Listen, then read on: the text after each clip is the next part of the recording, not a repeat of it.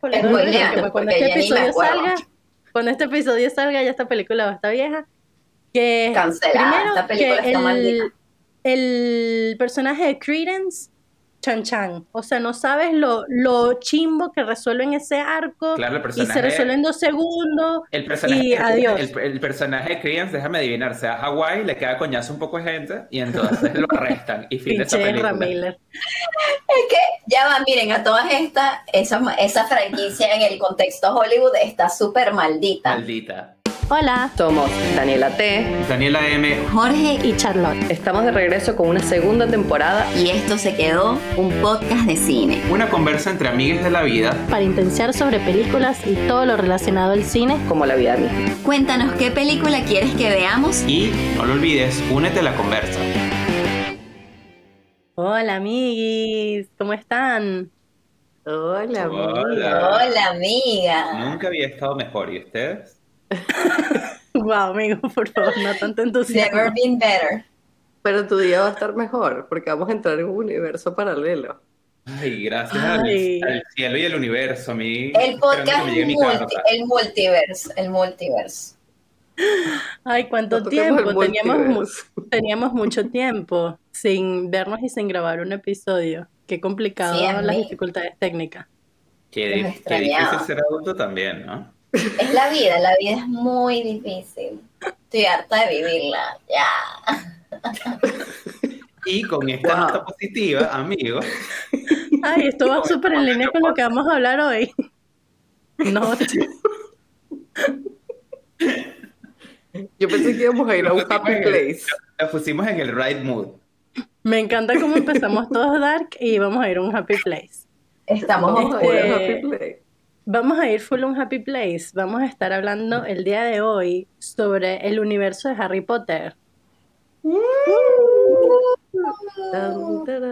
Deberíamos hacer disclaimer que no somos fan de las últimas noticias de J.K. Rowling. Antes de que Ah, bueno, empecemos. por supuesto. Bueno, sí, ese es un gran disclaimer porque, wow, esa señora. Súper, sí, súper disclaimer. No somos fan. Mm, mm. No de hecho, somos nos fans hemos de... debatido sobre el tema. Claro, sobre si eh, amas la obra, al artista, all together. Me encanta ¿Cómo cómo entramos directo aquí. Eh, bueno, ya aquí estamos. Esto se abrió. Bueno, claro, pero de- además empezó con ese disclaimer, había que hacer. Hay que hacerlo, pero es que hay que Harry empezar. Potter, Harry Potter y la caja de Pandora. Los disclaimer hay que hacerlos al principio, porque si no, Claro, no tiene sentido. no Pero bueno, sí, yo creo que quiero creer que nadie de los que nos está escuchando vive bajo una roca y sabe que la autora de eh, la saga de Harry Potter, J.K. Rowling, en caso de que no lo sepa, amigo o amiga o amigue, eh, ha estado, bueno, sí, ha hecho una cantidad de declaraciones controversiales eh, eh, en respecto al tema de... eh, La comunidad trans Sí, la comunidad trans. te ha lanzado Se unos comentarios bastante transfóbicos. Y bueno, eso ha levantado una cantidad de controversias que siguen, continúan. Claro, aparentemente, that's not gonna stop. Sí, no, she's, she's not, y lo Porque peor es que ya, ella, ella ya, ya- down. apoyándola. No, y creo que también lo complicado ha sido que em, de las cosas que he visto, o sea, mucha gente de la comunidad eh, LGTBQI+, em, se me olvidan las letras, em, también se sintió muy, muy identificada con la saga de Harry Potter porque era como un lugar de encuentro donde todos descubrimos como nuestro potencial como, como Sí. individuos, ¿no? En lo especiales que somos, entonces, bueno, también es complejo. Crecimos con Yo creo que, le, que, le dio el espacio, que le dio espacio a un, no, no solo como, no hablo de la comunidad LGBTQ2+, pero como que empezó esta, e- ella fue como pionera de esto de como que coño, ser, ser eh, geek o nerd is not such a bad yourself. thing. Embrace it. Pero bueno, Sí, después ella nos yo creo que como habíamos hablado en algún momento de este tema, primero si traerlo o no a la mesa y luego si hacer o no el episodio, eh, justo por el debate que decía Charlotte de separar a la obra del autor, eh, bueno, un poco por lo que nos decantamos en esta oportunidad, es que también, si bien en la obra original y el texto, sus libros son su obra principal, las películas ya tienen como un nivel de separación de otro producto, que es como el universo al que vamos a entrar hoy, y un poco por ahí nos estamos yendo, sobre todo porque también esto formó parte importante de, de nuestro Coming of Age, tres, viniendo ya de ese episodio que hicimos sobre Coming of Age.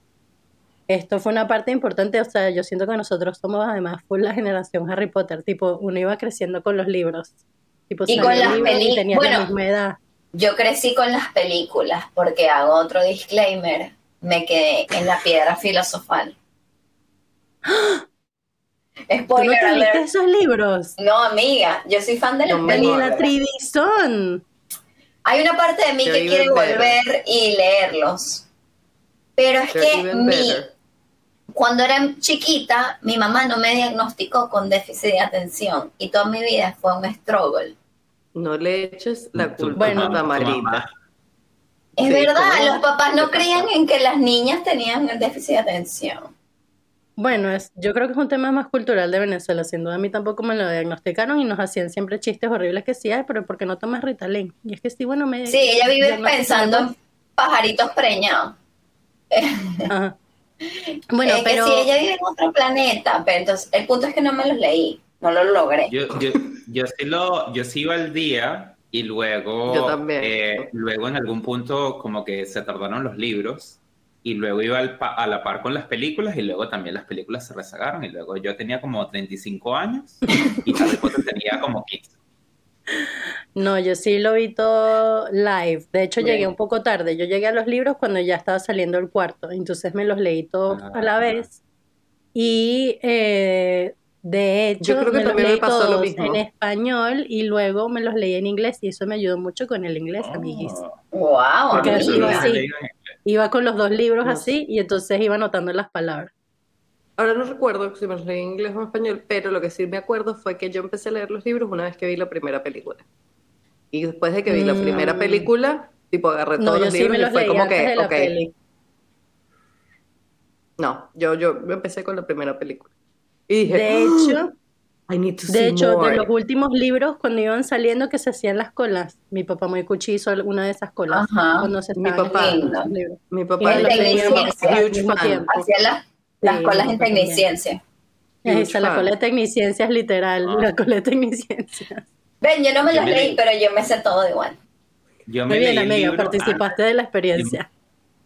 Es que mi primo se los leía. Antes de la película. Antes de la película, y entonces Claro. criticaba que no habían puesto una de las pruebas sí. en la película. Y yo decía, ¿cómo se van a saltar esta prueba? Que era mi favorita, que me acuerdo hasta el son de hoy, que era una prueba con pociones de Hermione, que lo Buenísimo. eliminaron de la película. Y yo, esa es mi parte favorita de todas estas pruebas.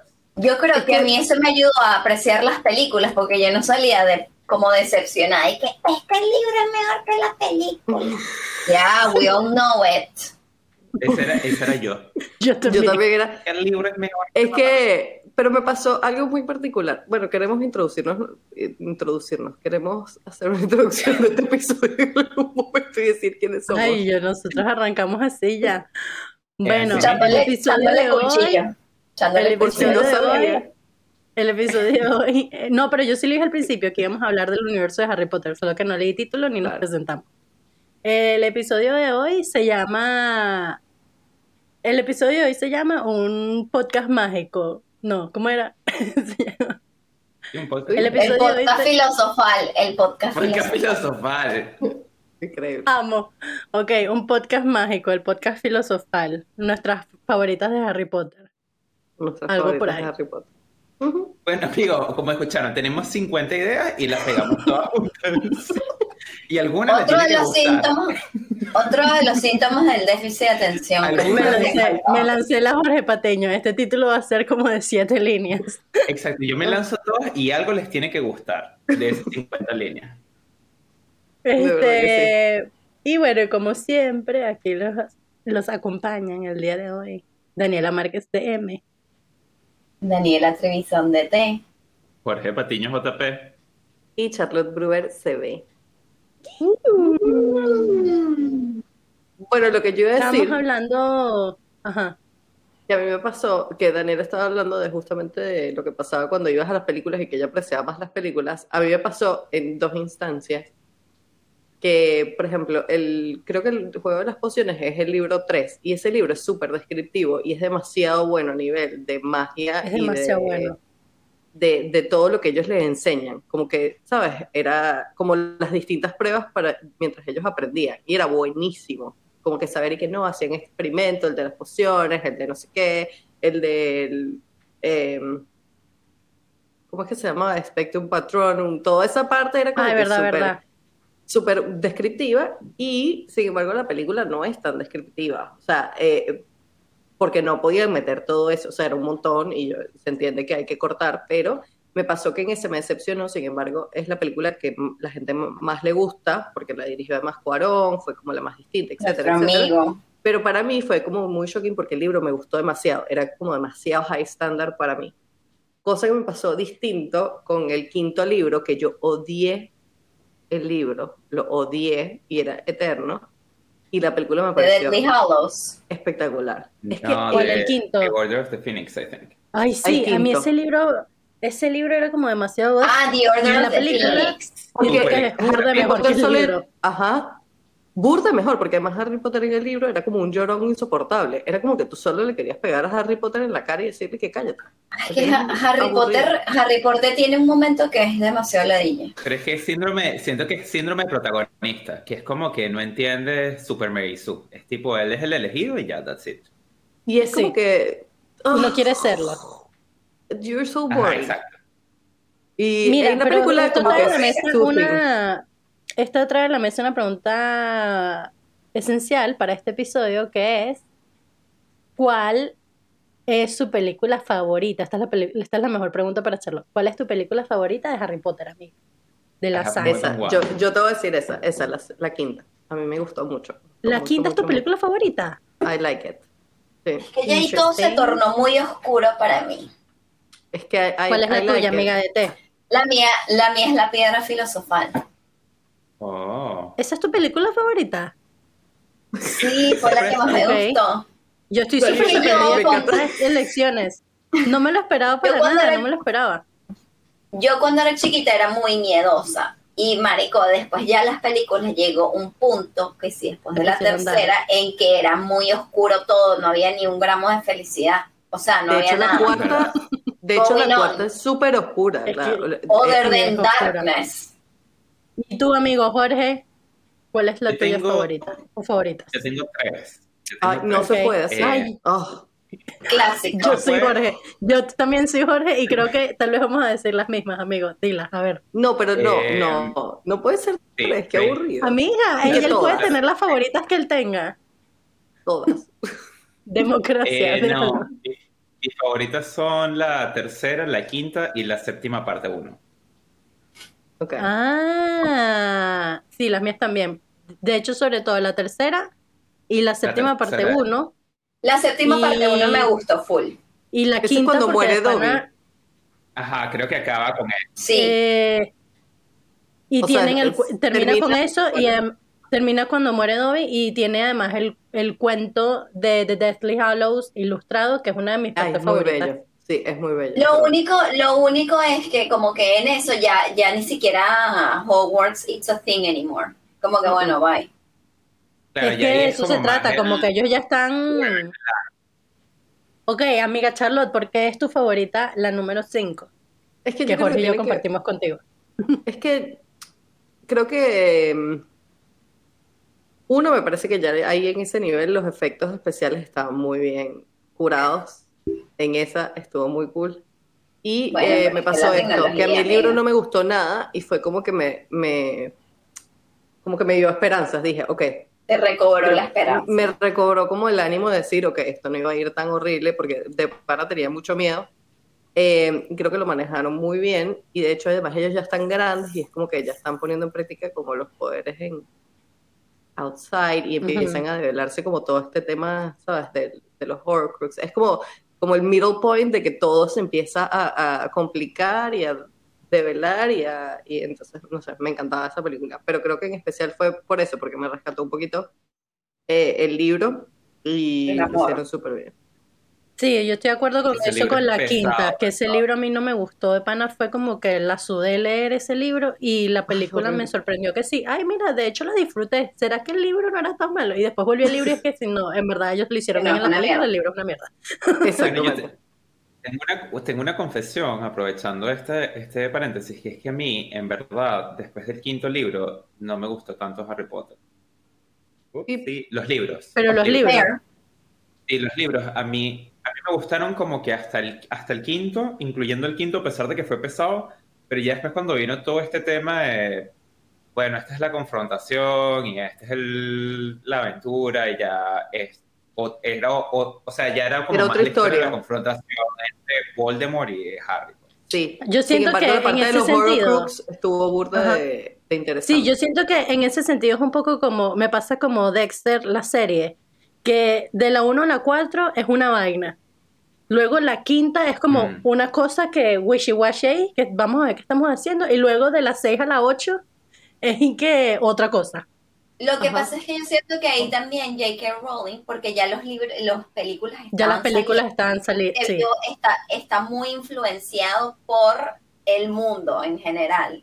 ¿Sabes? Como que, Sí, el ella no- fanbase demás. como que el fanbase, las películas eh, de Miria, o sea, ya ahí, entonces es como Game of Thrones también que se armó un peo que el hombre no podía escribir los libros a la par de que se iban produciendo, Produciendo, las claro. temporadas, Sí, sí. se volvió mierda todo. Mira, amiga de Tech, ¿por qué el primero es tu favorito? Bueno, De las películas, Eh, además. de las películas, sin duda, los efectos de la piedra filosofal son terribles. Amazing. De- el duda. troll, Pero no o son, sea, no son entre, malos. entre el troll, entre el, El troll no es tan y- malo. Y, Harry Potter jugando Quidditch, coño. Harry Potter. Marica, Igual sí que o son esos niños actuando a los 10 Sin embargo, para la, para la, cara de época... Voldemort, la cara de Ah, Voldemort, o sea, El efecto de Voldemort al final. Pero me gustó primero porque, bueno, es la introducción al universo de Harry Potter. Segundo, o sea, que literal es un universo. O sea, como que a nivel de producción me pareció burda de recho como llevaron el libro a la película. O sea, el arte, todo es como que mierda, Es se la el, volaron el soundtrack. Es un universo en sí. o sea, es un universo en sí y, le, y es pionera, o sea, le, le dio pie a todo lo demás. Sin embargo, los efectos además es la especiales más para la época... e inocente. Y, de, pa- y eso, como que es la parte más, es, es- creo que es una de las películas más joyful. O sea, porque solo Sí, hay un pedacito de Voldemort, Sí, de Vol-. Voldy, De de Voldy. Voldemort hasta el final.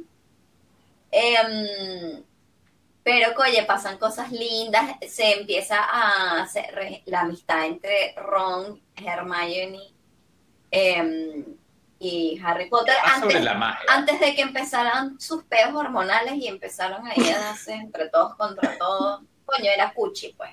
Nadie se dio todos contra Newt. todo, porque Es accurate, though. O sea, al final es como que es la adolescencia. Igual hablemos de, igual hablemos de la parte horrible. Lo único que yo voy a criticar de todas las películas de Harry Potter es el Ron y final de los Hermione. 19, no, 19 años después. Y ese vestuario. ¿Qué pasó ahí? ¿Qué pasó ahí? Ese No. low budget de los 19 Ginny años después, esos dos niños. Ginny igual se veía como de 20 años. Claro, no, horrible. Eso fue ahí que, hermano, podíamos Eso es wow. horrible, el final de eso es horrible. Es como Eh, que. yo yo quiero que nos dediquemos un pedazo para que hablemos del final, pero quiero ir con Jorge cuál es, y que además compartimos pues la tercera y la séptima parte 1, que son nuestras partes también. ¿Qué es lo que más te gusta, amigo? A ver, ¿en qué coincidimos ahí? Eh, sí, yo creo que es como lo opuesto a lo que dijeron de que a mí creo que la parte Darks fueron como las que ¿Tu favorita? se volvieron interesantes. Qué raro. Porque, claro, Sí. en la tercera, en la tercera, como que, como dirían en, en, en lingo de escritor, eh, los stakes son más altos. Porque entra como el Ujú. tema de los dementores en la tercera, Sí. el tema de mm, el Black. con ajá, el tema de Sirius Black y toda la cosa, o sea, como que todo entra como en un, en un lugar de sí, los de stakes. y está todo este tema del, del, del, looping y demás. O sea, es como que es muy emocionante, siento yo, pero al mismo tiempo es un toque más oscuro. Y tiene todo este tema del, del Patronus, que también me parece súper interesante, del Bogart. O sea, como que hubo muchos elementos también a nivel de la mitología que para mí fueron interesantes. Y la dirección de Cuarón a mí me gustó mucho, a pesar de que mucha gente como que lo, lo rajó porque no tenían los uniformes y tal. Para mí, en contraste con el libro, me pareció súper interesante su visión porque hizo todo más emocionante para mí. Le dio como una personalidad distintiva al tema de Harry Potter. Y yo creo que de ahí en adelante, muchos de los directores que vinieron a bordo, como que trataron más bien de continuar, excepto la cuarta. La cuarta yo siento que trató de hacer una cosa un poco distinta, pero las últimas películas fueron como un poco más hacia regresar hacia la tercera. Es que la cuarta fue como un marcó un precedente. Yo creo que, yo creo que, sí, yo creo que la, la, tercera, o sea, la tercera marcó un precedente tipo como pieza cinematográfica. Yo creo también, yo estoy de em, acuerdo ahí con la tercera, para antes de que hablemos de la séptima, que hoy ibas a decir algo más, amigo, de la tercera. No, no, no, iba a decir la quinta que concuerdo con Charlotte. Ah, ok, no, de la tercera, yo, a mí también me encanta la dirección, que fue Alfonso Corón, este, que esa le iba a dirigir nuestro amiguis de la casa, Guillermo del Toro, y después hizo el pase a Cuarón porque estaba con otros proyectos, estaba escribiendo de Hobbit, que al final eso falló todo para Guillermo del Toro, pobrecito. Este, bueno, eso es la, que la historia de mi vida, siempre lo digo, en la carrera de freelancer, decisions, es very complicado. Decisions, es muy complicado. Este, pero bueno, me gustó mucho la estética, me gustó que fue súper dark también, porque además yo en mi adolescencia estaba en una etapa súper emo, entonces me sentí súper identificada. Y, este, y me gustó burda que eso se sentía ya como más grown up un poquito que las anteriores, ¿no? Se sentía un poco más madura y era como entrar en esa etapa full. Sin embargo, a nivel de fotografía, hizo una, una buena mediación en la tercera, porque It's a Bright movie, o sea, tipo, no es tan washed como viene en la cuarta, que es una cosa así, tipo, nos vamos al foso, ¿sabes? Y era una competencia chida. Y también se puso esa estética en ese momento. Pero además era gris, o sea, una cosa, no había ni luz, ni sol, el sol no salía. No se colorizó. O sea, yo y que, no se colorizó. Es que yo siento que ya hacia la, desde, la cuarta, desde la cuarta en adelante es como que el color, we don't know him. No, y, y él, este, bueno, en cambio, el eh, sí mantuvo como esa parte de Brightful, porque, marico, hay, una, hay un momento en donde están los juegos artificiales, el mapa, ¿sabes? Hay como un montón de colores y tal. El mapa o sea, como que supo mediar entre la magia entre la magia y el, y el dark side, o sea, como que introducir estas cosas un poco de los dementores, pero sin, sin embargo la parte de la magia de Hogwarts que empezaba en la 1 y en la 2, que ¿sabes? había bright colors, o sea, Gryffindor Red era tipo las luces, las velas. Después de esa película, tipo, todo se fue downgrade. Tipo, no, ahora es gris. Sí. Somos gris. A mí me gustó mucho de la tercera, que sin duda es una estética muy también realismo mágico, ¿no? Que es lo que siento que ellos trae, traen a la mesa y me, me, se siente se siente muy el, la magia, a pesar de que eran como unos adolescentes normales porque estaban vestidos sin los uniformes, este, se pusieron que sí, pelito largo Malfoy sin gelatina, el otro como que la corbata así como más floja. O sea, esas cositas me las vacilé muchísimo. Lo que no me vacilé en la película, que era algo que me había vacilado mucho el libro, era que dejaron a Cho Chang por fuera porque ella la introducían en esa peli. Súper.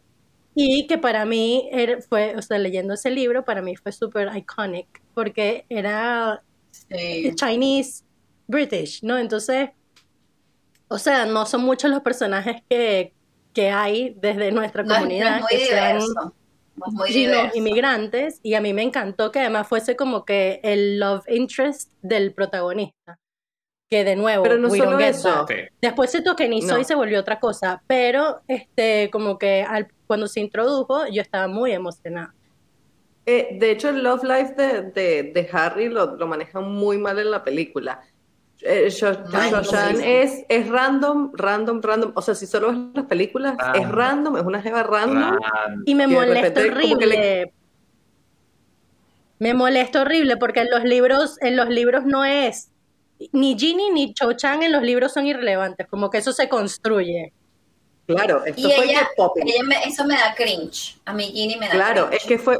Pero en el libro no es tan cringe. En el libro te construyen una relación de Ginny con, Es con que las dos, o sea, va te construyen evolucionando, la... Claro. Porque imagínate, Cho-Chang entra en el tercer libro y a él le gusta y tienen como esta cosa y tal y no sé qué. Y esto es el, lo que es el build-up para que en el cuarto él la quiere invitar al baile y ya ella está con Cedric. Claro. Y entonces como que it's a thing. Entonces, claro, se lo pasaron por el rabo. Igual con lo de Ginny. Lo de Ginny también lo van construyendo, construyendo, construyendo hasta que eso pasa.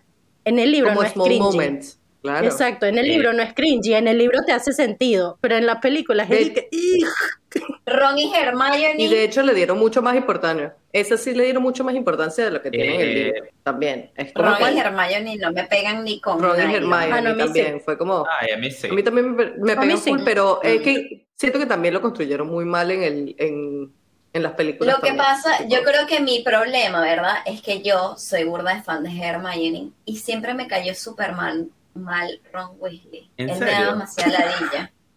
Te me cae daba mal. demasiada ladilla con sus caras, de hecho como todo bobo. Es como, ay, Yo lo amigo, ya, amo. de verdad que me das ladilla. Es que Eh, amiga, yo- tienes que leerte los libros porque el personaje no es así. Es hermoso. solo- Es muy bobito.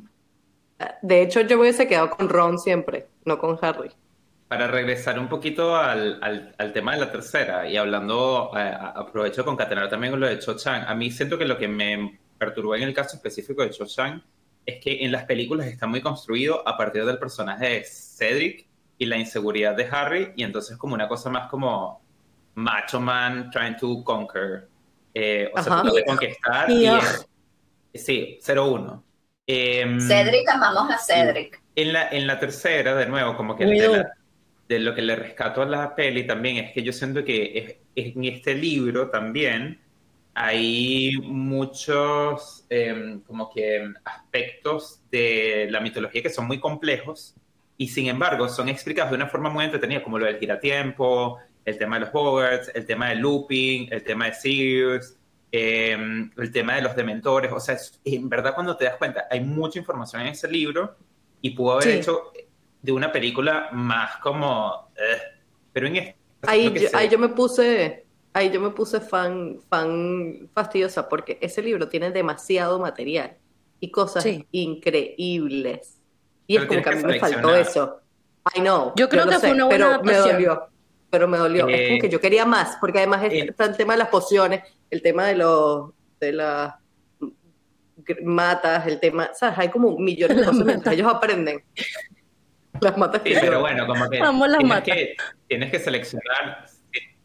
En, en la quinta también siento que también la película fue muy inteligente en la forma que organizó las piezas, porque Sí, hay cosas que no están en el orden en el que están en los libros, pero eso es lo que hace que sea una experiencia más entretenida. Eh, sobre todo porque al final de, o sea, como que el core del libro es aprender de este oráculo y hay tanta densidad e información para llegar al tema del oráculo que eh, Ujú. es como uno de esos libros como que de verdad como que el pacing y el ritmo está way off y creo que la película lo hace muy bien. Además el tema de Sirius Black que hay corazón roto. Ay, y, no. en, Chicos, sí. y- y en el lloré tema tanto, de la... lloré tanto, tanto, tanto. Además amo, además amo ese actor que hizo Sirius Black. Es como que Sí. we too much con él. O sea, pero Eh, es que él él es es todo lo que está bien con el, con el mundo de la actuación. Sí. Em, y en la séptima parte 1 yo siento que hizo un buen balance entre eh, como que em, poni- exponiendo la cantidad de cosas que tenían que cerrarse, porque al final lo que haces es como que tienes que, que abrir una cantidad de tapas, básicamente, pero al mismo tiempo siendo su propia cosa y siendo como una experiencia. De hecho, cuando llegó la segunda, o sea, si te das cuenta, la segunda es solamente conflicto, Sí. conflicto, conflicto, conflicto. Sí, sí, sí, No hay nada, como que, o la guerra. Eh, Sí, sí, sí. Y, la, y la primera tiene un poco más de eh, crecimiento de los personajes, de las Sí, relaciones. tiene sus arcos. O sea, tiene una cantidad Que de by cosas the way, mucho más interesantes, me parece. que, que by the way, en ese momento estaba la moda de, de dividir todo en dos. Bueno, porque sí, es Hollywood. O sea, Netflix lo está haciendo. Hola, Netflix dijo. Ah, sí, bueno. dijo, Ni, ellos agarraron esa fórmula. Money, money, Ozark money, la dividieron en además-. O sea, porque ya va, justo esta ahorita no estoy muy clara en el timeline, si alguien tiene, y con alguien me refiero a DT, que es la que tiene mejor internet, este, puede revisar, porque yo creo que justo salió como, creo que el primero que hizo ese split, no sé si fue Twilight o Harry Potter, ¿quién fue? ¿Cuál? No, fue Harry Potter. Creo que Ah, o sea, Harry luego Potter fue el que inició esta moda de splitting el último libro en dos Exacto. y sacarte dos películas y dos tickets. Porque y de hecho Twilight. Twilight es un solo pe- es una es un solo libro. No, Harry Potter también entre... en- Twilight es un libro y no hay como un millón de películas. claro. No, pero el último es un solo libro que está picado en dos el libro, tiene una parte Ah, y otra exacto, parte. exacto. Ah, ok. Harry Potter también, sí, por eso digo, o sea, el último de Harry Potter es un libro súper denso que picaron en dos Sí, sí, pelis sí. y yo creo que ellos iniciaron como este trend de, ah, podemos hacer esto, podemos sacarle más leche a esta Les, vaca. les money grab. Eh, Hunger Ajá. Games hizo lo mismo, que tampoco tenías Exacto. que ir, Claro. y Sí. es como un trend de que y de hecho y de hecho creo que con Hunger Games fue como uno de esos momentos en los que la gente empezó a decir, pero tiene sentido, porque al final, porque al final, por ejemplo, en The Hunger Games, la primera parte es como solo cero, pero nada pasa. Sí, y yo por eso nunca vi la última de Hunger Games. Yo porque la tampoco vi la última, soy. Es como que Es como que ya. Claro, y eso fue un poco, eso fue un poco el fracaso que hizo como que alguna gente como en Hollywood repensar la estrategia porque no arrastró tanta gente a la segunda, porque de nuevo, la primera fue puro setup y ya sabes de alguna manera qué es lo que va a pasar en la siguiente. Entonces es como una división muy rara y poco orgánica de, ok, esto es solo hablar y hacer setup y el resto va a ser solo como que resolver conflictos. Que y en Entonces, ese sentido, amigo, y jumping back al tema, eh, estoy de acuerdo contigo en que en verdad en la 7 parte 1 eso se hizo muy bien. Porque a pesar de que la 2 es puro conflicto y desarrollo, como que igual yo vi la última y las veo pegadas porque no me molesta verlas pegadas como una sola película inmensamente larga. Eh, pero sí, la 7.1 también es una de mis favoritas porque también tiene, primero, la estética muy bella. Luego que tienen que el, el- cuento, eh, el cuento de los Cambia mucho el universo. ilustrado, me encanta eso. ¿Cómo? O sea, como que estéticamente cambia mucho la película. Es como que burda, es como más, no, no, no, puedo- no es refreshing lo que quiero decir. Pero como Ah, que pero sí es diferente porque ya no es en muy el colegio. Esto es como demasiado nómadas este, por Inglaterra. Por Inglaterra y como, coño, cambia. Ah, Hablemos de, hablemos de am- amar cómo se arman las carpas super mansiones de un bolso. Increíble. Amo, amo eso. Que no es una carpa, no es una carpa Es que, no, una de carpa verdad que todo el-. No, todo Y- el arte, props, eh, es un masterclass de Harry Bueno. Potter y es, es el, es el mismo es el mismo production designer en todas las películas que fue ahí. Sí, aquí No es- haciendo como de las acotaciones que solemos hacer en nuestros episodios, pero un paseo bastante rápido, es que la primera y la segunda película las dirigió Christopher Columbus. Es Ajá. el director que le dio como vida al universo, hizo el setting, el setup. Luego, la tercera es como independiente que le hizo Cuarón. Este, y de la cuarta en adelante, y ya ahí esto incluye Fantastic Beast y el universo de, de animales fantásticos que se está generando, las dirige David Yates. David Yates. Que se hizo el pase a que se hiciera entonces, que se buscara un director inglés. Por cierto, vimos el reunion.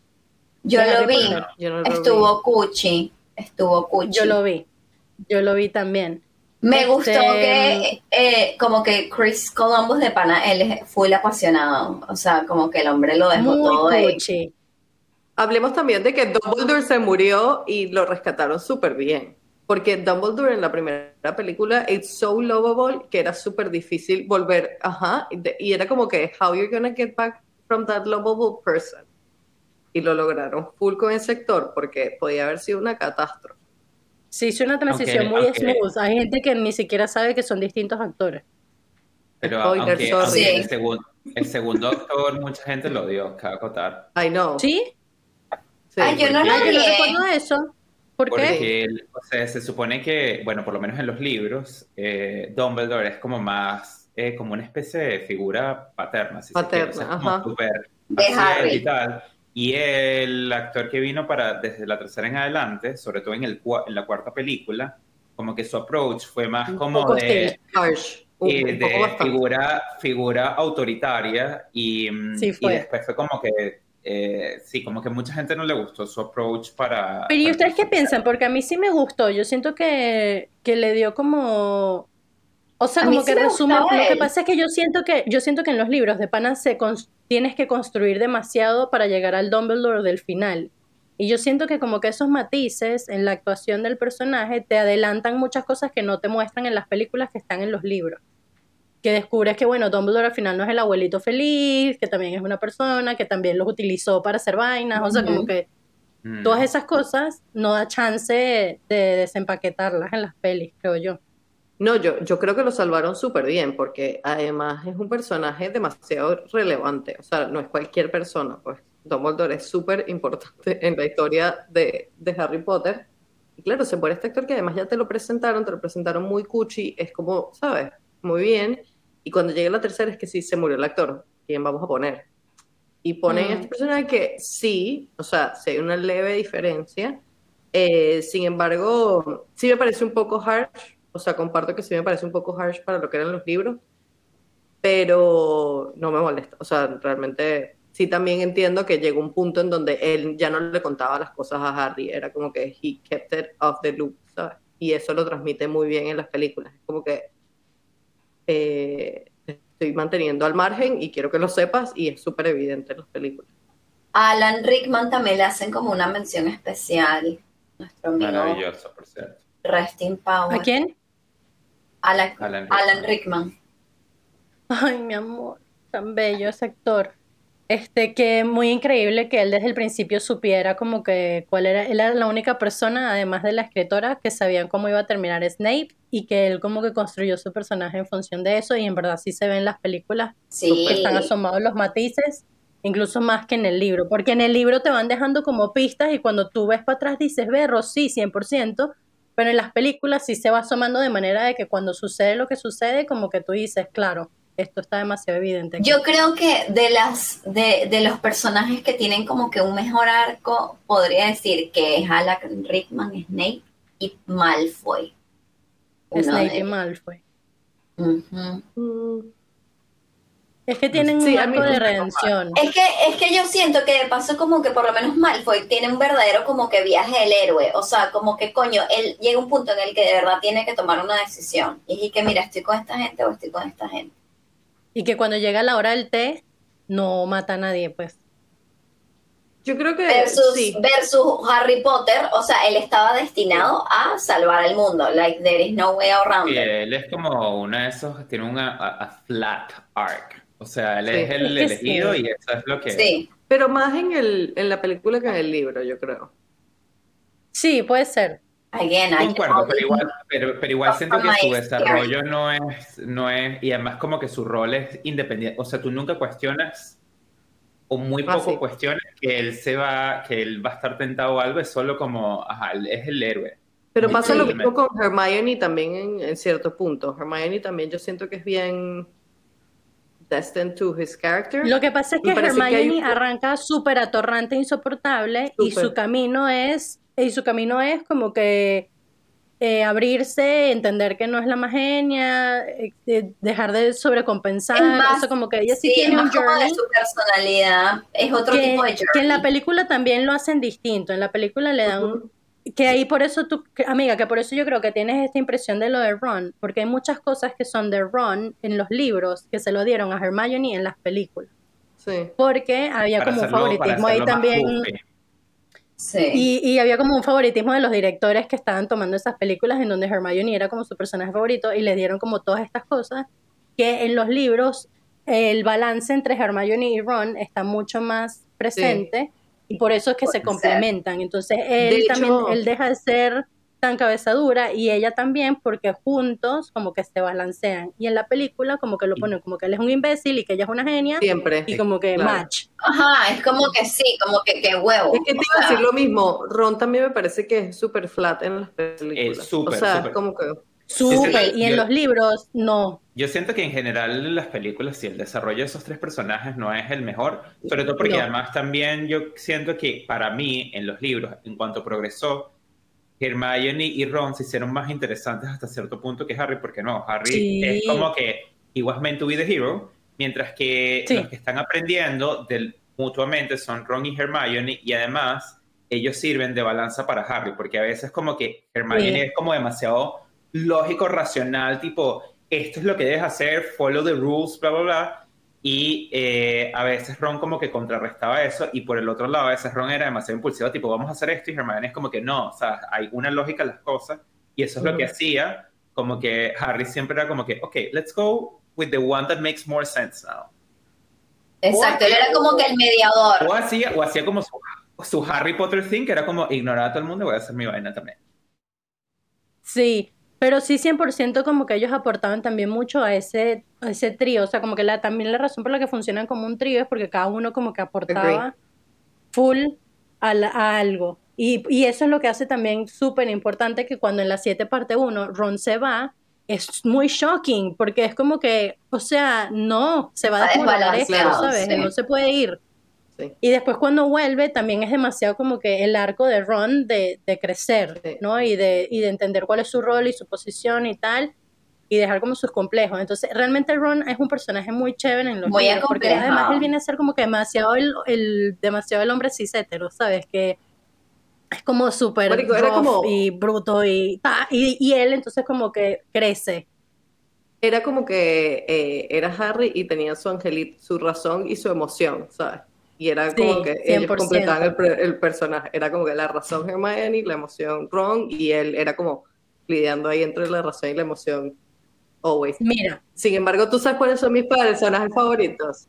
ah, ah, ¿cuáles son tus personajes favoritos? Los morochos. Yo los amo. Yo no puedo con esas personas. Ellos hacen mi vida feliz. Ellos eran como que el comedy relief. Ellos eran mis personajes. Además, cuando, o sea, cuando muere uno, fue horrible. Fue un momento Yo lloré tanto. horrible en la Sí, humanidad. wow. Él no podía morir. O sea, ¿cómo va a morir? O sea, eso fue Fue tipo. horrible. Cuando lo mataron a él, mataron a Hedwig, mataron y yo que sí, ya, esta mujer está matando a todo el mundo. Fue horrible. Ese momento para mí fue devastador. Era como que, ¿cómo se va a morir el hermano? O sea, no se puede morir uno de los morochos. Además, el cast está muy bien hecho. They all Sí, look like. Sí, y bueno, y de eso hablan en la reunión y me parece súper interesante, como de todo el cast. Hablan del cast y de cómo ellos son family. family. Eh, ¿sabes qué me molestó demasiado la transición de he- her hairstyle? Uno, dos y tres. Fue como demasiado abrupto. Y en los libros era como más paulatino. O sea, como que el cuarto era su, su great reveal ante los ojos de Ron, ¿sabes? Y el único como- momento en el que en el que se hacía un hairdo, porque se supone que el Ajá. pelo de ella era como que lo más incontrolable Siempre. del planeta Tierra. Para mí eso fue shocking. Tipo, el, de repente en la tercera, ella ya tenía el pelo free. Ya le estaban haciendo unos rulitos. Claro, tenía free. Free of freeze. Pero sí, pero en verdad como que sí, fue como que en las películas también, cuando ella sale al, cuando van al prom, y es como que, oh my god, Hermione. Hermione. She's cute. She's Amo que cute. ella explicara su nombre y que no es Hermione, es Hermione. Es Hermione. Lo que pasa Pero es que, cuando lo eh, veías traducido en español era Hermione. Sí. ¿Sí? Exacto. Pero vi. Y, y yo Eh, tenía, yo tenía, y yo tenía el juego de PlayStation, no sé, fue épico. El primer juego de, el primer juego de PlayStation Hermione, era fue Hermione. Hermione, ajá, Hermione. Hermione. el- Venga, Harry, hay que coger las cajeas. Sí, y el, Wow. el No. primer juego de PlayStation estaba en español, like español castilla, Sí, castellano. Era que, De Hermione, España. tenemos que buscar las jagreas, hay que ir a las ¿Qué? mazmorras. Ni siquiera Las grajeas. Gra- grajeas. Ven, Harry. Tenemos que rescatar a Hermione que está atrapada en los Hermione. baños. No. Está atrapada en los baños Sí. Hay Ay, que Dios ir a las mazmorras. Con el perro de tres cabezas. Sí, eso, eso, eso era, eso fue, eso fue mucho. Wow, el- So, no, es que Mira, está muy... Él- Hablemos Sí, del final. Pero sin duda el arco de Snape, el, el arco de Snape es muy bueno y el arco de los amigos del papá de Harry también son burda buenos. de Lupin, de, de Cola de Ratón. Me de da Lupin, demasiada risa es que, burda que acabas de buenas. decir el arco de los amigos del papá de Harry. Exacto. Eso fue muy caraqueño. Pero es así. Es muy bueno. Estamos hablando de los personajes favoritos. Mi personaje favorito es Snape ¿Sí? y Dobby. ¿Por qué, amiga? Ya Charlo dijo que sus personajes favoritos eran los morochos. Ay, los amo. Lo que pasa es que a mí siempre me gusta un personaje que tiene como que un comeback, que tiene como un plot twist. Así Claro, como que claro. verga, todo el Que mundo creía que era malo, ajá, que se reíme y resulta que siempre fue bueno. El de la Ajá. telenovela. El momento cumbre, el momento cumbre de Benevisión. De Igual yo quiero hacer un A mí- disclaimer. Yo tengo más de Ajá. uno, pero ok. Porque este Ay, Ok, tú no estabas tres películas. de Pero Jorge, que no que uno tener más de un favorito. Eso es Por eso digo. Ahora es mi ¿Quiénes son? ¿Cuáles, di- ¿Cuáles son tus No, personajes. ¿Cuáles favoritos? son tus otros favoritos? Ya no lo voy a decir. No, Lo- ya, aparte de los, twins. No, Igual Sirius ya, Black. igual, ya te, igual ya te humillamos en público. obvio. Sirius Black es mi otro personaje favorito. Ajá, ese es uno de mis Lo favoritos. quiero también. mucho, sí. Lo quiero mucho. Y sí, creo que esos dos. Bueno, y Dobby, pero Dobby es como. Dobby. Ay, mi amor. Dobby, papi. De paso que me Dobby. Y Dobby, Hagrid, y Hagrid, y Hagrid lo. Hagrid era muy, muy lindo también. De paso Sí, que, miren, yo tengo una weird analogy. Ah, está lloviendo. No. Ajá. Me vas a No destruir un weird analogy. No, no, para nada. Lo que pasa es que Gollum y Dobby estuvieron vivos más o menos en el, en el mundo Sí. cinematográfico, estuvieron vivos al, mi- al mismo tiempo. Y Gollum, Esto es marico, me una, daba esto es una teoría de conspiración de Reddit DDT. Gollum a mí me daba demasiado miedo y lo odiaba mal. Y entonces como que Dobby me hacía recuperar la fe en ese tipo de criaturitas. Wow. Y al principio encanta Dobby el, me daba el miedo. crossover de los universos. Buenísimo. Perdón, perdón, ¿saben qué, qué olvidé? Ah, lo voy a unir ahorita porque justo cuando iban a decir personajes favoritos, tengo uno un poco Ajá. inesperado, pero que se me olvidó mencionarlo en la, en la quinta, pero entre Luna. los personajes está Sirius, que era, que me parece maravilloso. Hermione, creo que del trío era eh, una de mis favoritas, porque Same. Hermione, eh, Porque eres tú. de- o sea, era como muy aplicada en clases. Sí, sí, no, yo Sí. estoy de acuerdo contigo, amigo. Estoy de acuerdo Pero- contigo, también era, me amiga. identificaba She- mucho. She, she was amazing. Eh, y me gustó mucho, ¿cómo se llamaba? ¿Cómo se llama esta profesora que entró en la quinta, que era como la que toma el poder? La de la gusta ese Ah, no. Umbridge. Claro, Umbridge. ella me parecía un, ella es un personaje demasiado Toda fascinante. dictadora. La Porque, la era- odio. por su- claro, pero es como que amas odiarla, porque era como el antagonista perfecto. Es como uno Era de esos antagonistas que llega. Es que de de hecho repente- uno la odia más que a Voldemort, porque Ajá. ella solo es mala por ser mala. Claro, y Es que es era como una hija de puta. fascinante de ese libro también y de esta historia, que es que entra este antagonista desde de left field, de, de, de ninguna parte, y ahora es Ujú. como el foco principal que tienen que, ¿sabes? Como que superar, y es tan twisted la forma en la que los tortura y demás, que I was fascinated. truly. Ella era como me parece amigo, Yo la odiaba. dictadora. dictadora, dictadora, autoritaria. Pero lo hace muy bien. Súper total, súper Y me parece que, que la actriz Imelda Stoughton, que fue la que lo hizo en la Lo película, lo bien. hizo increíble. Lo hizo súper bien, de verdad que lo, lo hizo muy bien ella. Mira, a mí mis favoritos están Hermione, eh, sí me identificaba full, ¿sabes? Como que con su proceso y sus decisiones y como que sin duda formó parte de ayudarme a salir un poco de ese cabezadurismo, un poco, ¿no?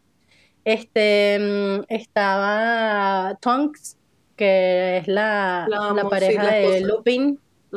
Era, o sea, como que era de mis favoritas y sufrí Correcto. demasiado cuando murió. En las películas no tiene mucho como relevancia ni protagonismo, pero en los libros sí tiene como más presencia. Em, y era de mis favoritas y cuando la mataron como que sufrí. ¿Cómo va a morir tanta gente? Qué horrible. Yo, Horrible. Y ¿Cómo va a morir este, tanta gente? Ginny, y Ginny también me Se gustaba emocionaron mucho. con el abracadabra y empezaron a darle cuello a todo el mundo. Horrible. Se emocionaron con el abarca. Era, era muy, Ay, fue triste, fue madre. triste. Acá está en su fase fuerte. J.R.R. Martin. Sí, sí, se puso, sí. marico. Horrible. Y que, ¿cuáles son Fuertes sus declaraciones. favoritos? Ella hizo, ella hizo este poll. ¿Cuáles son sus personajes favoritos? Ah, buenísimo. Voy a para- them. Bueno, Cosas como, bueno, cosas impo- no importantes, pero que por lo menos uno, uno como millennial em, aprecia, es todo el impacto en la cultura pop que hasta el sol de hoy tiene Harry Potter. que hasta, hasta, o sea, como que crearon personajes que uno aplica para su vida. Todos tenemos un Voldemort, o many Voldemorts in life. Sí. Para mí fue, Todos, fue el efecto... todos conocemos un dementor, todos conocemos un dementor. Para mí fue el efecto Sí. Star Wars. A partir de aquí se crearon todos estos universos que son relief, pero que son de la vida real y que, ¿sabes? Como fue el efecto Star Wars que tuvieron nuestros papás. Como que, bueno, ajá, todo el mundo tenía un Ajá. Yoda, ¿sabes? Y que aplicabas Eh, eso como a tu vida. bueno, Aplicaba esos personajes a tu vida. críticas, a la- al, al críticas al sistema, este, sa- como que a través de, de entertainment y de fantasy, que está buenísimo. O sea, para mí es un... Que lo más triste de todo es que como por mucho tiempo veíamos a J.K. J.K. Rowling como este feminist icon y ella vino con todas sus declaraciones recently a cagarse en la ilusión que muchas mujeres en tenían. en su legado. Bueno, que también si vamos a la controversia también, o sea, sí, querer como ahondar demasiado, pero también digamos como que una de las cosas que también hizo a JK eh, controversial es que ella empezó a reescribir un poco su propia historia después que los libros están publicados y hacer declaraciones tipo, no, o sea, eh, Hermione eh, no es una, eh, no es blanca en los libros y es como que, bueno, hay líneas específicas que señalan la raza Hermione, el tema de que también, el tema de que Dumbledore tiene, o sea, es gay, pero eso nunca estuvo explorado en los libros, no hay ningún tipo de forma clara de, de- de tomar eso de, de- de lo que lees, entonces como que yo siento que ella tiene como un poco, o tuvo por lo menos en, en un principio esta postura de parecer un poco más woke, a partir de reescribir un poco su propia historia, una vez que todo está para mantenerse relevante, y decir Sí. que no, no, no, en verdad sí leen entre líneas, yo estaba escribiendo sobre todos estos otros tópicos y es como, bueno, pero si no lo hiciste tampoco de una forma expresa, eh, te estás valiendo de tu propia ambigüedad para decir que eres mucho más forward y que quisiste mover. Entonces eso fue como también yo siento un poco washy-washy, de comenzó un poco- wishy-washy. Eso está muy mal, eso me parece que está muy mal. Y No. luego, claro, ya de ahí se fue, y de- me acuerdo que de la siguiente controversia fue radical fue con Fantastic Beasts, que esas películas, wow, que fue cuando vino gusta. este tema con, con Nagini, y que Nagini en realidad es una mujer asiática, y entonces como perpetuando una cantidad de estereotipos, y ella tratando de explicarse que no está perpetuando esos estereotipos, entonces fue como que y Y ya de ahí explotó al tema, al tema trans, que fue como cuando ya lo perdió y... Se quitó la careta. "Guau, amiga". que a todas estas también, cuando, cuando todas estas controversias, y me pareció, me pareció como un interesting take, empezaron como que a depict, como que a quitarle las capitas al personaje de Hermione, que todo el mundo como que, yeah, she's this feminine icon, feminist, como que ella, marico pionera, mujer, guerrera y vaina, pero empezaron como que a, a leer como capas del personaje que en verdad como que no son muy feminist forward, y es verdad, o sea, por lo menos como que ella nunca se juntaba con las mujeres. O sea, es como que es ese, ese estereotipo de como que para ser mejor mujer te tienes que hacer amigo de los hombres. Igual yo creo que, yo creo que es buscarle las cinco patas al gato. Yo creo que además fue en otro contexto. O sea, tipo, Sí, this was 20, mo- 20 plus years ago. O sea, pero a digo, como que en time ese ago. momento, en los 90 y en los early 2000s, y, lo, y pasa en muchas películas, de cómo como que mm, pusieron a la mujer en un contexto de que para ella como que triunfar o ser, tenía que ser como que la tomboy, la que se juntaba con los hombres em, y todo este tipo de vainas, sin darle como que oportunidad como que al, a mujeres de como que de muchos, muchos matices de lo que es el femi- la feminidad, ¿sabes? Sí, yo no sé. Es que bueno, ahí yo creo Es que una también discusión hay un más tema abierta, entre- claro.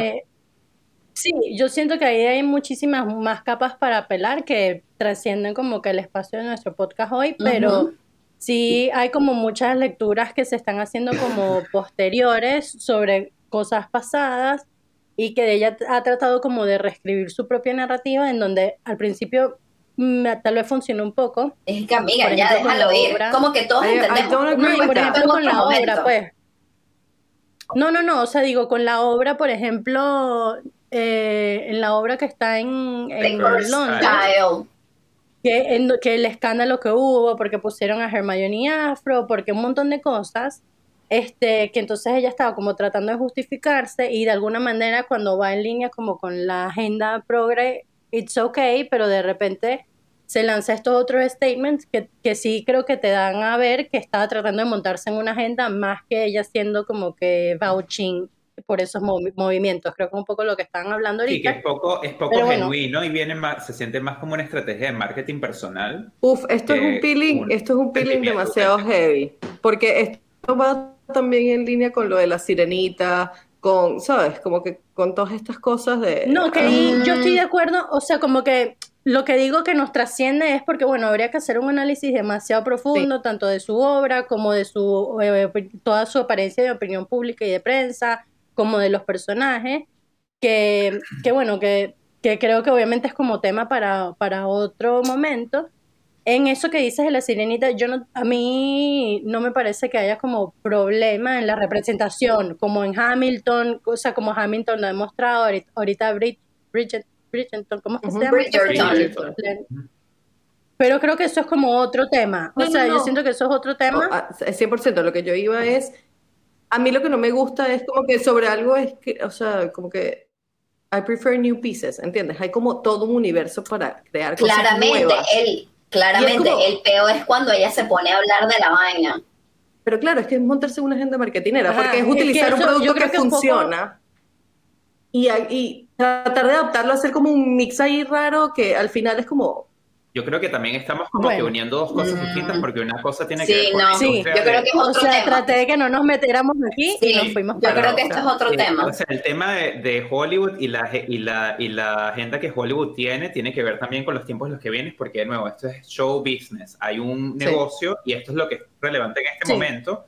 Y Ya. también, eh, también digamos como que no es lo mismo crear un producto nuevo porque tú no sabes si ese branding va a traer suficiente gente para que, de nuevo, la parte del business funcione. Entonces, lo que haces es utilizar las cosas que ya tienes y lo que haces es que you rebrand it. Sí, En el caso de, de, de J- JK, rápidamente, es un tema también como de, eh, como está diciendo DM, de de alguna manera reconstruir tu propia narrativa para montarte en una cosa que es relevante. Es lo que yo creo que está tus mal. motivaciones son poco Exacto. auténticas. Eh, y de ahí te reboto de nuevo. De, que creo que es un poco lo que veníamos hablando y a lo que como que quería cotar el, el comentario para que pasáramos hacia el final, que es como, eh, sí siento que el tema de la representación es importante y yo no, personalmente no tengo problema cuando se hacen remakes o estás haciendo otros productos yo en donde utilizas otra representación porque eso no afecta el contenido del producto. Lo que sí creo que afecta es la utilización de esa agenda para propósitos de PR personales, que es lo que me parece en el caso de J.K. Rowling y era un poco lo que estábamos hablando. Que bueno, que aquí como hacíamos mención al principio, tipo, no estamos de acuerdo con eso, sin embargo el mundo de Harry Potter como que nos trasciende más a- y la trasciende a ella, en mi opinión. Eh, y bueno, particularmente el universo de la película, porque la película integra muchísimas más personas, pues ya no es ella y sus libros, sino que esto es un montón de creadores y un equipo muy grande de gente que trabajaron por décadas eh, en estos productos que, bueno, como decía Trivison, han tenido una influencia importante en, en el mainstream y, y en la cotidianidad de todo globalmente, porque al final es una cosa global. Vale, contar Y que no, yo no tengo yo- problema con la representación, ni, ni mucho menos eh, en términos de, de- de tomar.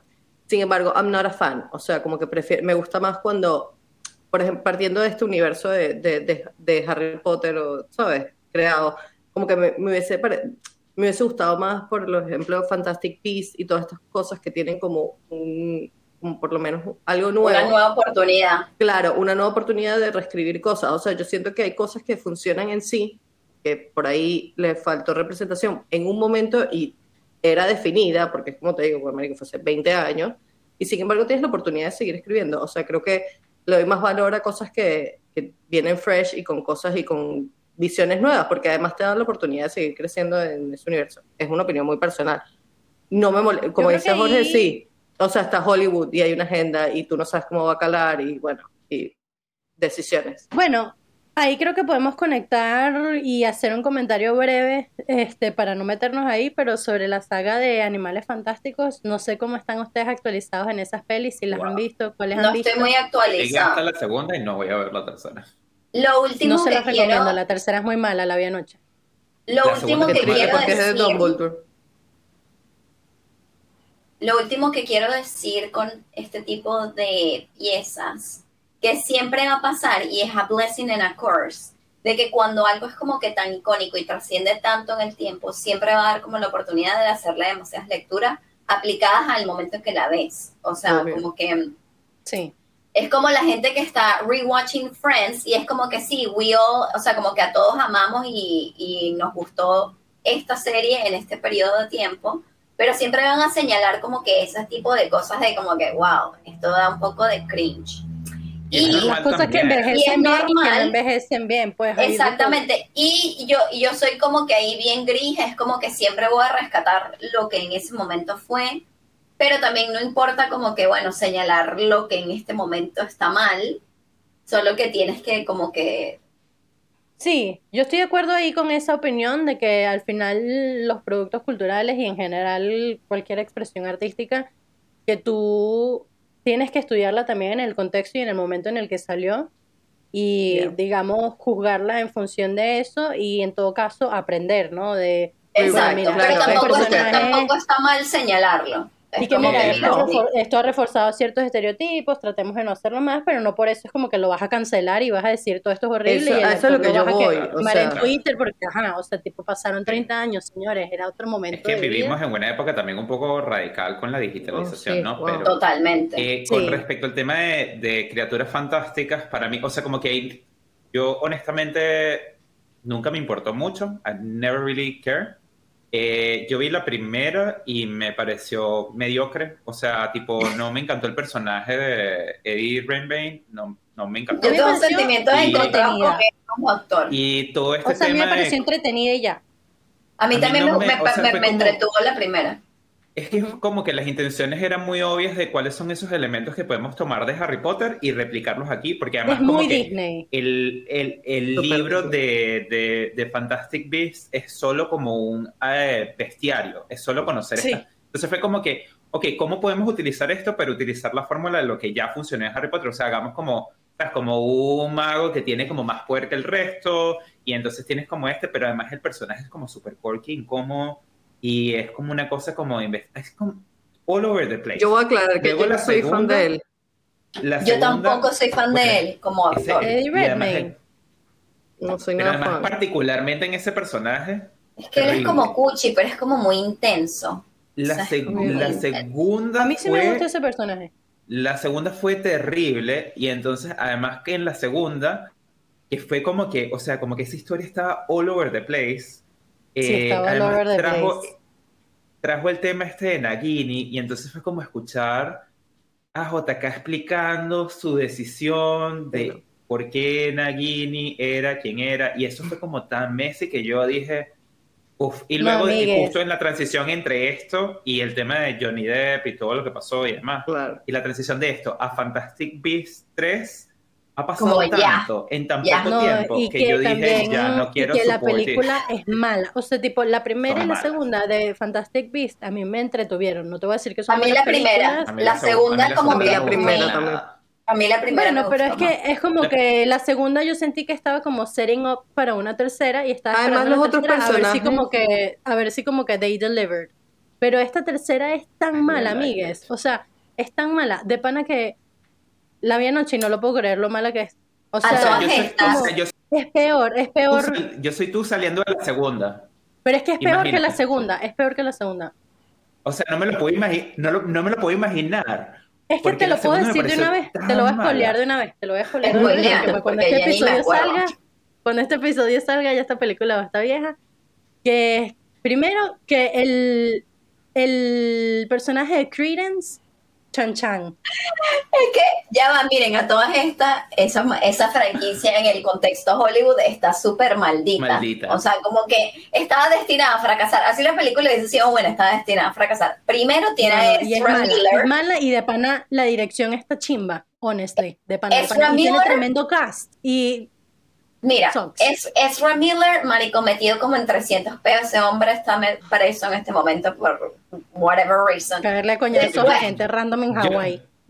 Johnny Depp Yo- que me estaba Johnny en, su Depp- estatus, en su estatus Dios, que es el estatus que tiene ahorita, pero antes estaba en estatus Diablo. Eh, ajá, cuando, cuando esta película la estaban produciendo, Johnny Depp le había pegado a Amber Heard. Ahorita, Ajá. bueno, se re- redimió ante el, el, el ojo público, pero bueno, No ni siquiera voy a abrir esa, Bueno, ni no queremos siquiera. entrar en este no, no, por vortex. favor, no. We don't talk about Bruno. No. We don't talk about No. Bruno. Y Pero bueno, estoy on poniendo en contexto. on top, On top. JK, Marico, que con- en Twitter, o sea, esa mujer debería cerrarse en Twitter. Ya, amiga, déjalo ir. O sea, ya, Y además Ya, con tanto dinero que para. tienes, amiga, déjalo ir. Sí, déjalo ir. Sí, ya, Déjalo no ir. necesitas más. Pero bueno, Este- en fin, Sin embargo, a mí los otros personajes de Fantastic Beasts los amé, by the way. ¿cuál? Las dos, ni las dos mujeres y el, y el, y el muggle. Las Los hermanas. full. El Las gordito Las hermanas las amo full. No. Bueno, chama, en esta última película, No. eh, Tina no aparece, quiero que sepan. Tina, no, no, no, no. unexistent. Ese personaje, ese personaje, I don't like it at all. No tiene ningún tipo de sentido. Ella se vuelve mala porque sí en la segunda. Es que, Ah, sí. hola, Es que la segunda no, todos estamos hablando de la sí, la primera. segunda No, ese es la Queenie, ese es Queenie, ese es Queenie, que, que es y que guay. Y yo pensé que es porque esto iba a llevar a algún lado. Hola, amigues, no llega a ningún lado. Esta gente solo en esta película es que sí, ay, la cagué full y se casa. Parece Malísimo. Tini era que Luego sí la Tina no aparece nunca. Tina no aparece nunca, sino hasta el final. Solo está en fotos y no hace nada. The end.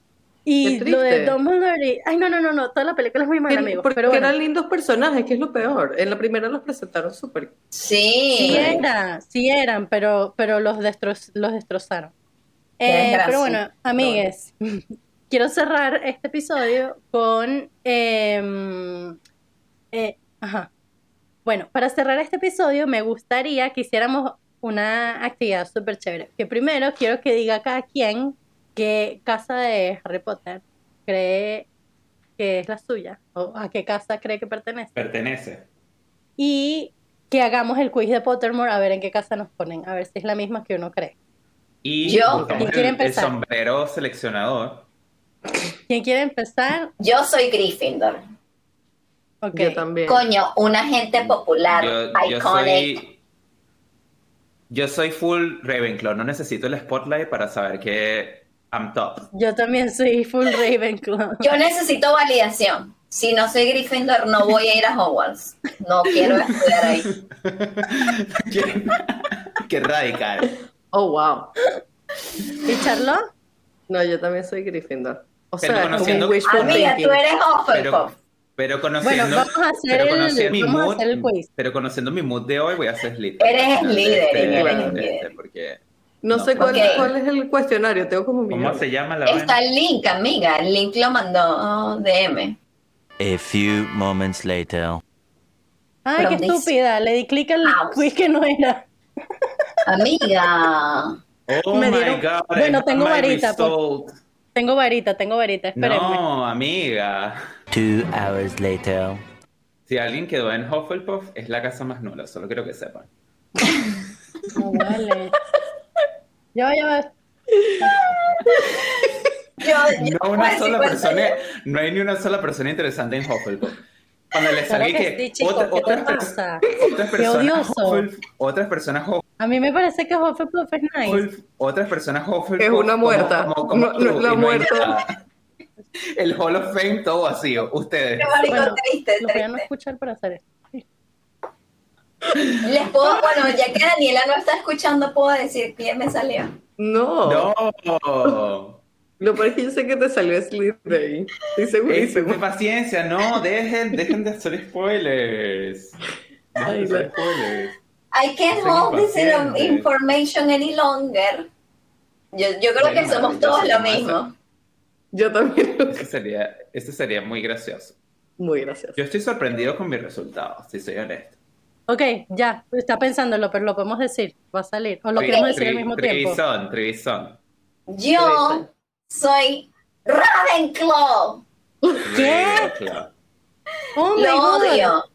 Pero es porque tengo como que Luna vibes, which is fair. Yo soy como Ravenclaw. Eh, Charlotte. Luna Vibes is nice. No te toca a ti. Ah, yo. Yo Claro. soy Ravenclaw. ¡Amigo! Que siempre he sido y siempre seré. Los dos estamos en el mismo, en el mismo casita. Y surprisingly, estoy en el mismo team, amigo. Estás en ¿Qué? Ravenclaw. Es una cosa como de treintañero. Como que cuando llegas a los 30, A mí me salió Gryffindor. ya lo sabía demasiado. sabía demasiado que él iba a quedar en Gryffindor. ¿Pero por qué? Yo pensé que eras súper consistente con Ravenclaw. Bueno, amiga, te, te veremos en el comedor. Amiga, Nosotros dije, somos amigos, no quieren estar en la misma casa que ustedes. you're a popular Me da fomo, me da fomo. You are the chosen one. Hablaremos de ti a tus espaldas y that's it. No, no Te me daremos como shade, como que- que haremos co- Y que vieron cómo DM de Chosen One eligió aprender a montar escobas en, verdad- en vez de aprender a hacer pociones. y haremos como Ay. cositas, pero on the sideline. Es como que coño, ya, I'm not interested. No me voy a meter en este peo. Quiero salvar el mundo. Sure. No, o- otra vez la vamos a ayudar, que ok. la ella. no. No, amigos, no me tired. abandonen. Que tiene que, tiene que, tiene que, tiene que seleccionar un kinky outfit para la siguiente fiesta atrevida de Hogwarts. No, amiga. Igual se. No, que- demasiado. ¿Cómo, cómo que- Gilderoy Lockhart es parte de ese crew? Hay De que buscar, o- hay que ayudar a esta gente a buscar unos horocruxes, coño, no, no, I don't have the energy today for that. No, today, no. Yo le cuento la historia. Yo le cuento la I'm so historia. Ravenclaw. Yo le cuento el bedtime story. Yo le cuento el bedtime I'm so story. Ravenclaw que I'm above everything, so. O sea, me encanta como ellas dos dijeron que eran Gryffindor y terminaron en Ravenclaw. Y como yo dije que era Ravenclaw y terminé en Gryffindor, y me encanta que Jorge es demasiado consistente. Siempre he sido Ravenclaw. siempre Quiero que sepa que esta es como la tercera vez que tomo este test y me sale Ravenclaw. Yo lo Bueno, lo tomaré en unos, en unos meses a ver este qué tal. Bueno, amigues, me encantó este episodio de Harry Potter y Ah, yo olvidé que nosotros estábamos grabando un podcast. Oh, wow. Por un momento yo sentí que esto era para nuestro Ah. propio entretenimiento personal. Ups, sí, amigos, radio escuchas, yo, yo, bueno, yo- pero el podcast Cada es mi- 100% cada para minuto que- entretenimiento personal.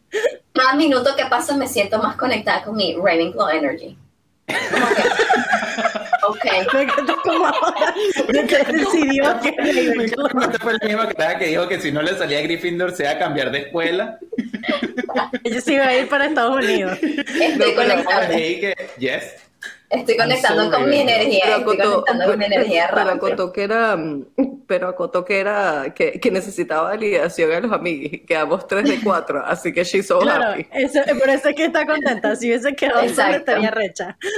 Estaría triste si hubiese sido Hufflepuff. Me muero. Pero a mí me parece que o sea, no Hufflepuff es pero Hufflepuff. Acabamos de descubrir que Cedric Diggory era de Hufflepuff. Somos como los marihuaneros. La única razón para estar en Hufflepuff Oh, wow. era para cuadrar con Cedric. Si no es para eso, no me metan en ese caso. Yo no sabía que era Hufflepuff. Yo me acabo de enterar de esa situación. Bueno, él no era Gryffindor. Bueno, aquí. Ajá. Este. No, era Hufflepuff. ¿Vieron que no es Bueno. Hufflepuff? Que todo el mundo asume, tipo, tiene que ser que... Pero tiene a Cedric conmigo. O sea, no es- Claro, ya todo tiene Pero, pero cuando no recuerdas que pertenece a Hufflepuff, creo que eso tiene que decirte todo acerca de Hufflepuff. Sin Sí, embargo, te a voy a mí me decir parece algo. que es una He casa dies. chévere. Hufflepuff Sí, amiga. Pero un minuto con Ced- un minuto con Robert Pattinson es better than no minutes at all. Wow, ok, Oh, wow. sure. Lo amo. Nosotros vamos, a, nosotros vamos a estar con Chochal. Bueno, Me- amigues, Te sustituimos, te reemplazamos por Chocho. so That's so your bad. Asian your Asian replacement. en fin. That's no Bueno, eh, muy divertido nuestro episodio, que tenemos aproximadamente 45 minutos tratando de cerrar. Bueno, amigues, me encantó este episodio, fue muy divertido, me encanta saber nuestras casas, creo que deberíamos tomar este examen en un año a ver qué nos sucede otra vez, Uf. a ver si terminamos en la misma casa, porque ahora me da FOMO, ahora me da FOMO que no estemos en el mismo lugar. Ahora quieres ser Ravenclaw. Yo dije que era Ravenclaw, lo dije, es la casa con la que yo me identifico. Bueno, dile eso a la gente Este, que No, que la diga.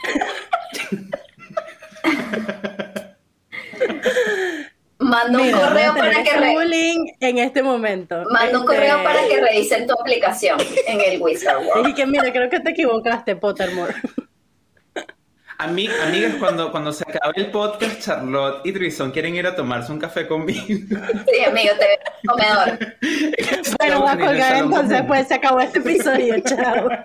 Que le vaya bien, adiós. Bye. Fue increíble. Bueno, No, amigos, mentira, amiga. No, aquí no discriminamos por casas. Todas las casas son especiales. Mamá. Jorge amor. PC. Em, bueno, amigos, fue un placer estar con ustedes. Em, Sí, vemos en prometo que próxima. trataré de leerme los libros. Para el próximo No. episodio, Who are you wow, eso kidding? es ambicioso. Sí. ¿A quién me está engañando, amiga? I'll Ah, eso es porque ahora es Ravenclaw, entonces ahora sí se lo va a leer. El poder, de, el poder del Igual si te quieres leer uno, léete el 3. El 3 es De que sí, léete el tercero. No, amiga, bueno. arrancas al principio. Desde la piedrita. Bueno, amigos, este, nos vemos en una próxima edición de nuestro maravilloso podcast. Con ustedes se despide Daniela Márquez CM. Daniela Trevisan de T. Jorge Patiño JP. Y Charlotte Brewer se ve. Chao. Bye. Adiós. Bye. Pum, pum, Bye. purum, pum, pum, Dios mío. pum, pum, pum, purum, pum, pum, pum.